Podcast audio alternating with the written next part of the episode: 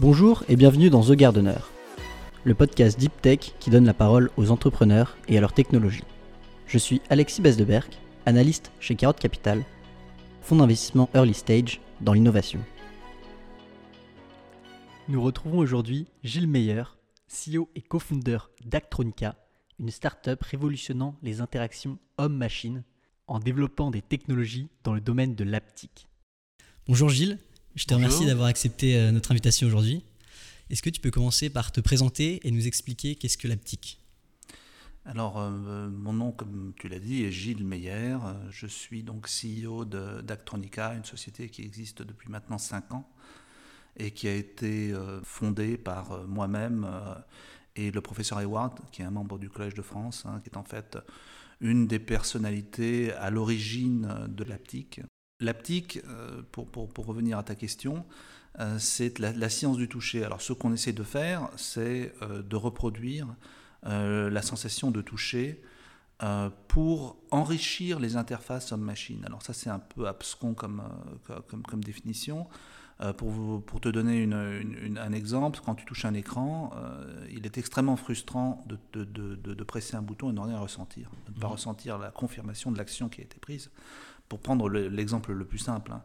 Euh, euh, et, en définitive, ce qu'on fait, nous, c'est qu'on aptise l'objet, c'est qu'on le rend, euh, on le rend tactile. On le rend tactile dans le sens pas aujourd'hui les tablettes tactiles qui ressentent le doigt, mais vraiment répondant avec une, avec une sensation, une sensation tactile. D'accord, très bien. Est-ce que tu peux revenir un petit peu peut-être sur ton parcours? Naturellement, je suis ingénieur de formation. Après, par la suite, j'ai fait Harvard Business School. Et euh, euh, j'ai commencé ma carrière chez ce qui était alors Booz Allen et Hamilton à New York. Et puis un beau jour, on m'a dit mais, euh, tu ne vois pas tous tes copains qui sont en train de faire des fortunes dans la Silicon Valley. Et que vas-tu advenir? Tes enfants te demanderont mais où étais-tu alors que tout le monde faisait fortune lors de la grande euh, dans des grands changements euh, de l'Internet. Et puis je me suis regardé. Et puis euh, j'ai eu la chance, avec, avec, un, avec un autre fondateur, nous avons fondé une, une société à l'époque. Et j'ai lâché mon job et je suis parti en Irlande. Parce que l'Irlande, c'était un peu le phare de la technologie en 1999, mm. fin 1999. Et, et, donc, nous avons fondé notre première, notre première société là. Et puis, par la suite, cette société est devenue euh, Vox Pilot, hein, ce qui était une société de reconnaissance vocale, et par la suite, elle a, elle a, elle a, changé euh, dans, dans, ce qui était euh, une, une, société qui était plutôt basée sur les télécoms et les centres d'appel. Il y avait plusieurs, plusieurs moutures. Cette société a été vendue en 2008. Par la suite, j'ai aussi travaillé dans une, en tant que CEO dans une société qui était euh, spécialisé dans les télécoms. Euh, voilà, et puis en, en, 2000, en 2014, j'ai fait un peu de MA en fait, j'ai vendu deux sociétés. Euh, et puis nous avons eu la, possibilité justement de créer cette société en, 2016. Et voilà, nous sommes dedans depuis cinq ans et nous avons essuyé toutes les difficultés possibles d'une deep tech. Euh, avec, naturellement un certain nombre de succès assez impressionnants. D'accord. Donc, pour revenir un petit peu sur la genèse du projet, euh, j'aimerais comprendre comment on passe du télécom digital euh, à monter une startup deep tech avec un chercheur en aptique. Bah, c'est surtout, c'est surtout moi, moi, moi je, je, me considère surtout comme un gestionnaire, pas du tout comme un visionnaire. Et, et donc, en fait, c'est ce genre d'appairage qui marche relativement bien avec euh, j'ai une bonne compréhension de la technique et j'aime beaucoup la technique. Et, euh, en définitive, quand, quand, nous avons été mis en contact avec le professeur Edwards, ce qui m'a ce qui m'a intéressé, c'était justement euh, ce côté tactile qui pouvait être très bien considéré comme une, une prolongation de l'ouïe. Parce qu'il faut vraiment voir, il faut vraiment voir ça dans un dans dans un dans, sa globalité. L'aptique, c'est le toucher, mais il faut surtout pas le prendre en tant qu'une euh, qu'un élément à part des autres sens. En fait, tous ces éléments travaillent ensemble. C'est-à-dire, bah, nous, on l'a très bien vu, quand on fait une démo haptique et puis elle est dégueulasse euh, et il y a plein de fils qui sortent, et ben, euh, les gens nous disent Berk. Et puis quand on met un petit un peu de, de, de, de jolies choses, des beaux câbles, etc., eh ben, ils disent waouh Alors que l'effet est exactement le, même. Donc en fait, la vision, les a priori, etc., ont tellement, sont, sont, font à peu près, à peu près probablement entre 50 et 60 de, de, la réalité du, euh, de, du sens du toucher à la fin. Donc, euh, en définitive, c'est ça qui m'a surtout intéressé.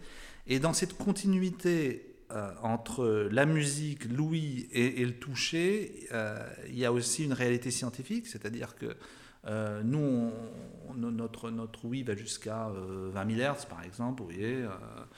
Euh, et le toucher est en fait, euh, ce sont des vibrations, enfin une partie du toucher, pour revenir vraiment à la définition du toucher, il y a trois, trois éléments.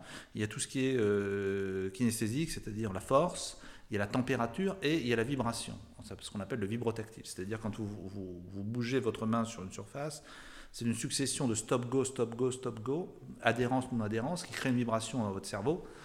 Et, donc, euh, nous, on prend la partie vibrotactile de, de, l'ensemble du toucher qui correspond à peu près à 70% de, cette, sensation. Or, on est, euh, dans, le vibrotactile, on est entre 10 et 500 Hz. Et en fait, on peut très bien voir qu'on est dans la continuation de l'ouïe. Euh, l'ouïe est toujours aussi un sens qui est always on. le toucher l'est aussi. C'est un sens qui est extrêmement rapide, qui est plus rapide que la vue. Euh, donc en définitive, je me, je me, projette assez bien dans la composition haptique, c'est-à-dire le, fait de pouvoir, euh, comme dans la musique, composer des sensations euh, haptiques. D'accord. Donc c'est un peu ça, tout, toutes, ces, toutes ces réflexions qui, ont, qui, ont, amené à, à, vouloir monter une boîte dans ce, dans ce, dans ce domaine. Ok. Donc il faut créer un environnement qui soit assez complet et réussir à maîtriser aussi bien le toucher que l'ouïe que la vision? C'est les trois sens qui travaillent très bien ensemble pour les interfaces. Aujourd'hui, nos, interfaces, vous êtes devant votre, ordinateur, ben, vous, ne sollicitez essentiellement que, la, que, que, l'ouïe et, la vision. Et donc, au début, quand vous êtes lancé dans ce projet, qu'est-ce que vous aviez comme base technologique?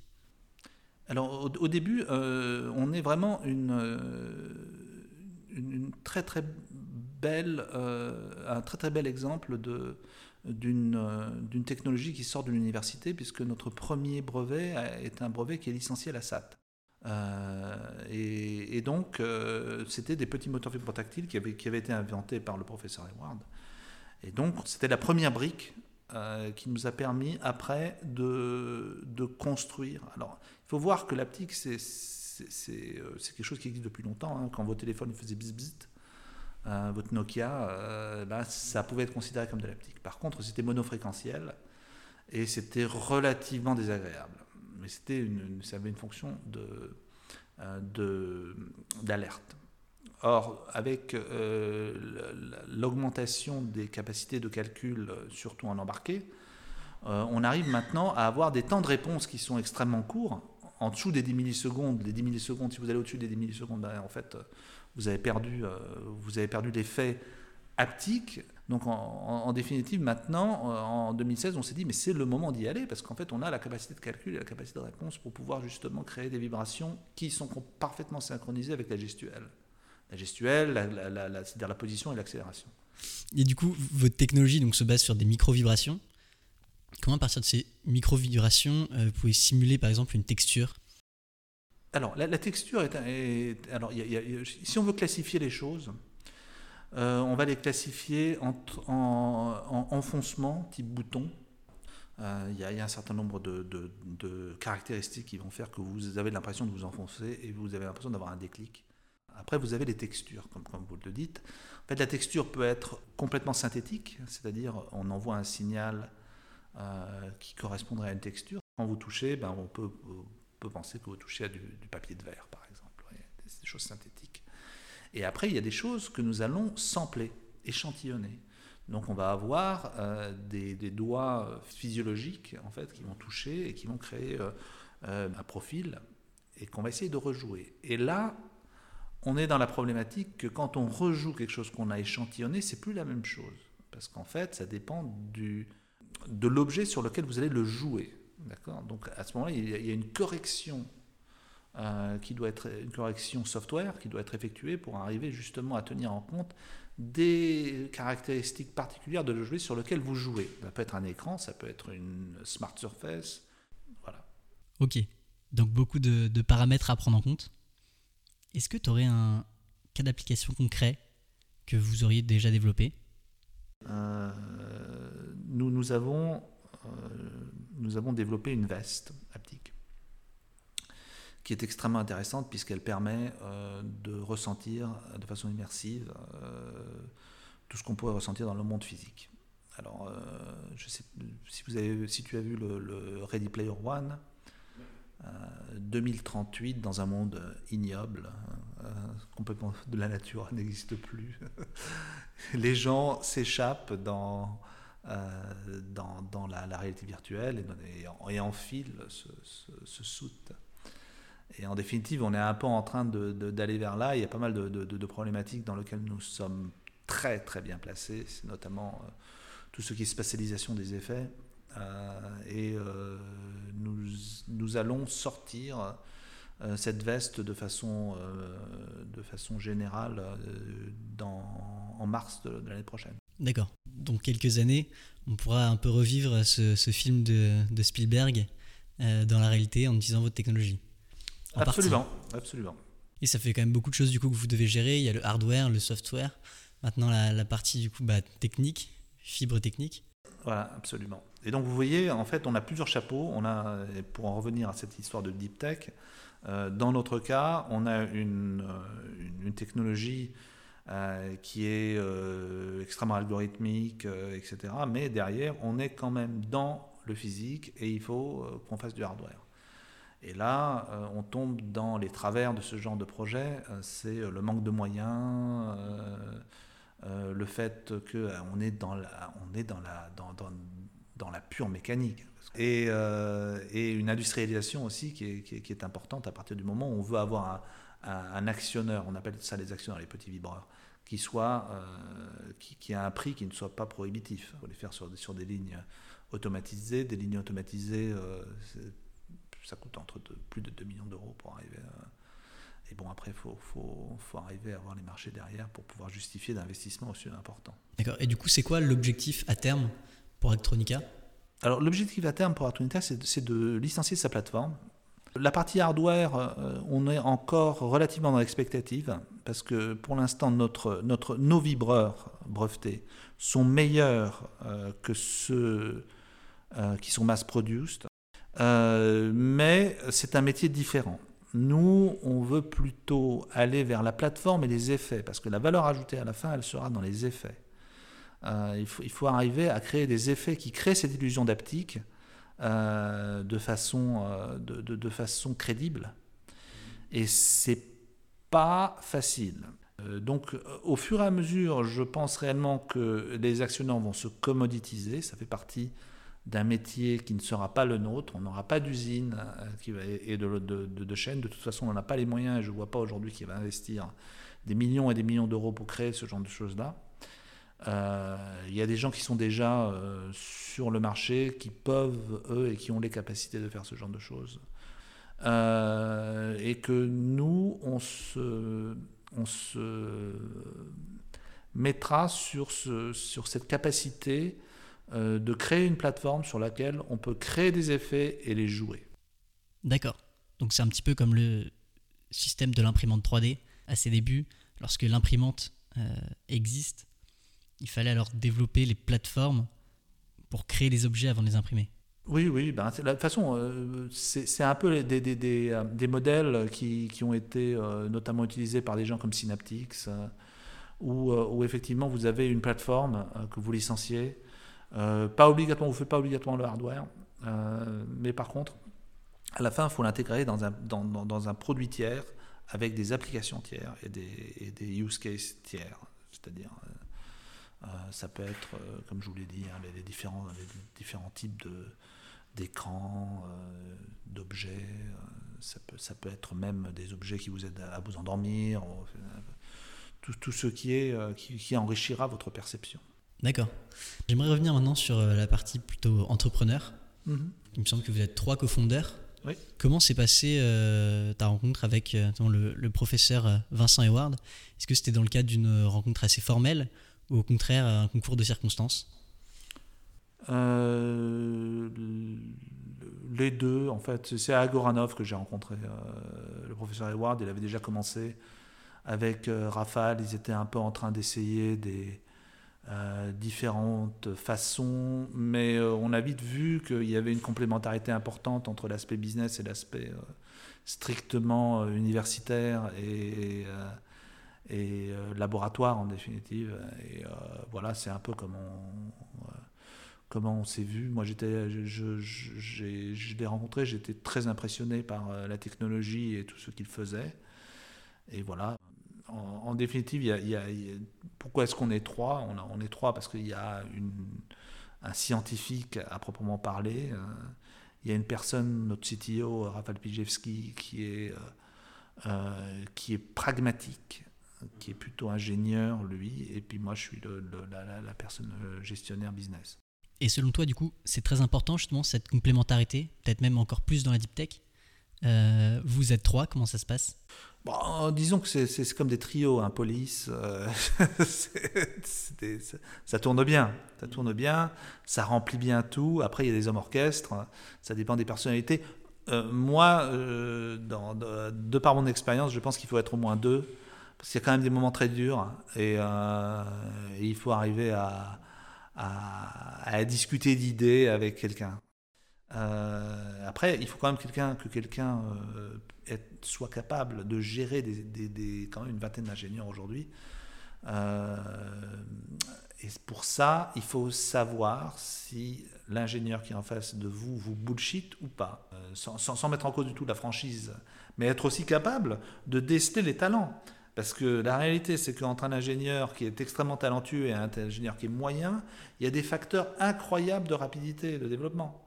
Donc euh, il faut tomber sur ces gens-là qui vont être capables hein, en, un week-end de sortir quelque chose, d'avoir une idée assez claire, même en utilisant des, des, des, des bouts de programmes qui existent sur, sur Internet, etc., et qui vont arriver à, et, des gens qui vont être euh, extrêmement euh, réguliers et qui vont développer quelque chose de la façon dont on leur a appris à l'école.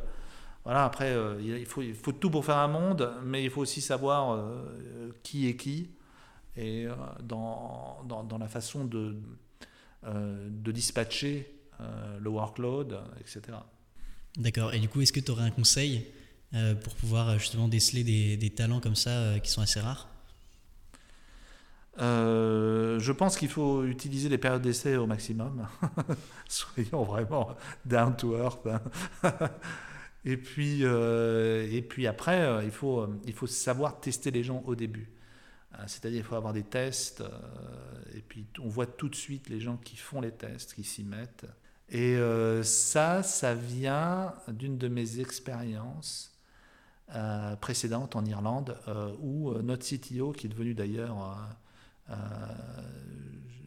un des VP les plus importants chez Android, euh, faisait passer des tests complexes et on était capable de, décider, de déceler euh, la façon dont les gens réfléchissaient. Et c'est assez probant, en définitive, d'avoir ce genre de test, hein, où on arrive à voir un peu le cheminement intellectuel avec un résultat. Hein, dans, dans, dans, ce cas-là, c'est la compilation du petit programme, etc. D'accord.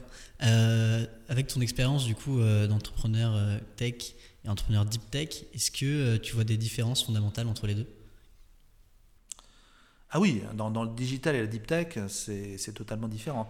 Pour vous dire, notre, notre stratégie au début, qui va un peu à l'encontre des gens qui ont des idées très claires, qui disent, bon ben moi j'ai un software, si on utilise mon software en SaaS, ça va économiser temps et temps, et puis euh, c'est clair comme de l'eau de roche.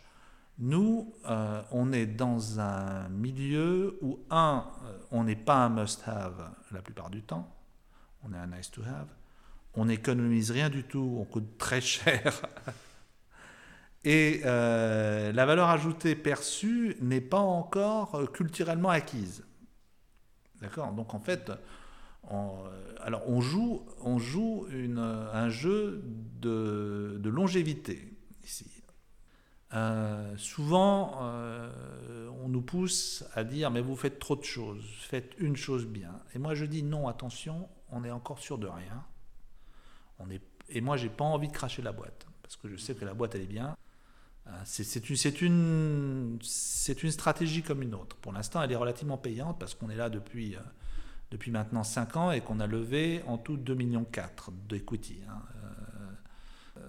Euh, euh, mais je vous dis encore aujourd'hui, je commence à voir au bout de 5 ans là où ça commence à prendre. Parce que euh, aujourd'hui encore, des applications haptiques en tant que telles qui ont été intégrées dans des produits mass market, il n'y en a pas des tonnes. Il y, a, deux casques de gaming et et, le, et, Apple qui naturellement est franchement un précurseur sur ce sujet. Et alors l'étape d'époque hein, est beaucoup plus long en définitive dans, nos métiers. D'accord, donc dans la deep tech, il euh, faut être, euh, faut pas se sectoriser forcément directement. Quand on a une technologie qui peut être dans différents secteurs, il faut attendre de voir où sont les cas d'application qui arriveront le plus vite oui, c'est. Alors, je, je, je, je, parle pour, pour, pour mon, pour, pour, pour, mon clocher. Hein. Il y a de nombreux entrepreneurs avec qui j'ai pu discuter qui m'ont dit que. Alors, il y avait évidemment une grosse partie de, de travail, mais il fallait aussi savoir provoquer la chance. Est-ce que toi, à un moment, tu as ressenti euh, peut-être euh, ce coup de pouce, euh, ce prospect, cette personne que tu as rencontré qui, qui t'a aidé dans ton projet? On l'a eu plusieurs fois. On l'a eu plusieurs fois. On a, été, on a été chanceux plusieurs fois. Et là, on est en train d'être chanceux aussi je tairai les, les détails de, de, notre chance. Euh, mais euh, c'est euh, The stars are aligned. Donc on arrive à peu près à voir où on va tirer, on va peut-être se rater. Mais, mais bon, s'il y a une telle chose que, que la chance, elle, elle, est bien là. D'accord. Bon, on attend du coup de, de voir la suite, ce qui, ce qui arrivera. Voilà. Est-ce que tu aurais un livre à conseiller à quelqu'un qui se lance dans l'entrepreneuriat? Euh, Alors, il y avait Crossing the Chasm. Euh, c'est justement très important, hein, Crossing the Chasm. Euh, le chasm, c'est ce moment lors de, où effectivement, pour passer à l'étape suivante, ça demande de l'effort, de l'argent, de la chance, etc. Donc c'est très, intéressant. Puis il y a aussi un, livre euh, qui a été fait par euh, le fondateur d'Intel, Only the Paranoid Will Survive. Euh, très très bon bouquin. Ce sera noté. Andy Groove. Très très bon bouquin. Il faut quand même être un tout petit peu acéré et méfiant, méfiant, sinon paranoïaque, mais, dans ce genre de jeu. D'accord. On arrive à la fin. Est-ce que pour finir, tu aurais euh, une citation qui t'inspire au quotidien? Ce qui se conçoit bien s'énonce clairement et les mots pour le dire viennent aisément. J'ai absolument horreur des gens qui parlent et euh, qui ne font pas sens. Ok. Merci beaucoup Gilles. C'était un plaisir de te recevoir aujourd'hui dans The Gardener.